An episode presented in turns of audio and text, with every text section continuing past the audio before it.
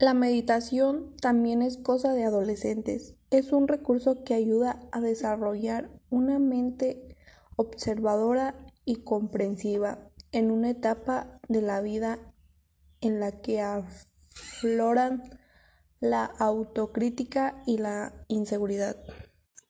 Marcos tiene dificultades para establecer un patrón de estudio, y más aún en una exigente agenda deportiva que lo encuentra realizando rugby en un club o entrenamiento en el gimnasio de lunes a jueves.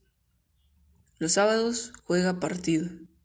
Está algo obsesionado con su cuerpo y con su inclusión en el grupo de pares que considera más líder en el equipo, por lo que el colegio pasa a un segundo plano y va pasando de año a los tumbos.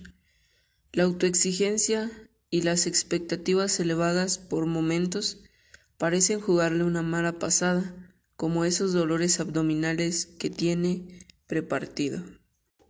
Pero esa misma vulnerabilidad puede traducirse en flexibilidad por los momentos en mente de principiante en curiosidad y deseo por construir un mundo propio, a veces algo renegado y distanciado del parental, pero hasta cierto punto con una autenticidad que pocas veces se ve en otros momentos de nuestra vida.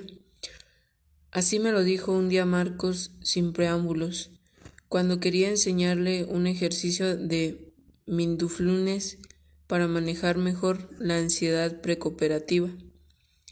Prefiero armar yo el ejercicio ya con lo que me diste. Quiero que sea una creación mía y no una repetición de lo que vos me das. Con gesto sorprendido, solo atiné a decirle ok. Una mente vulnerable, cuando está en ciernes, se modela con una pequeña experiencia que vivimos. Así, Oriana estaba muy impresionada cuando Agus, una compañera que se incorporó al curso de este año,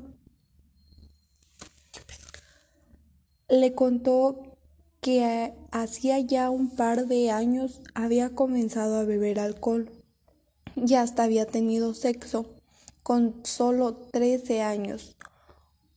Una información así sacude los cimientos de lo aprendido y lo que se puede explorar.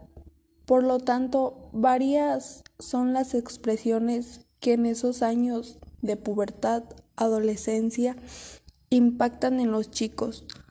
Las primeras salidas, los primeros exámenes, la multiplicidad de profesores con un sinnúmero de características, distintas entre sí.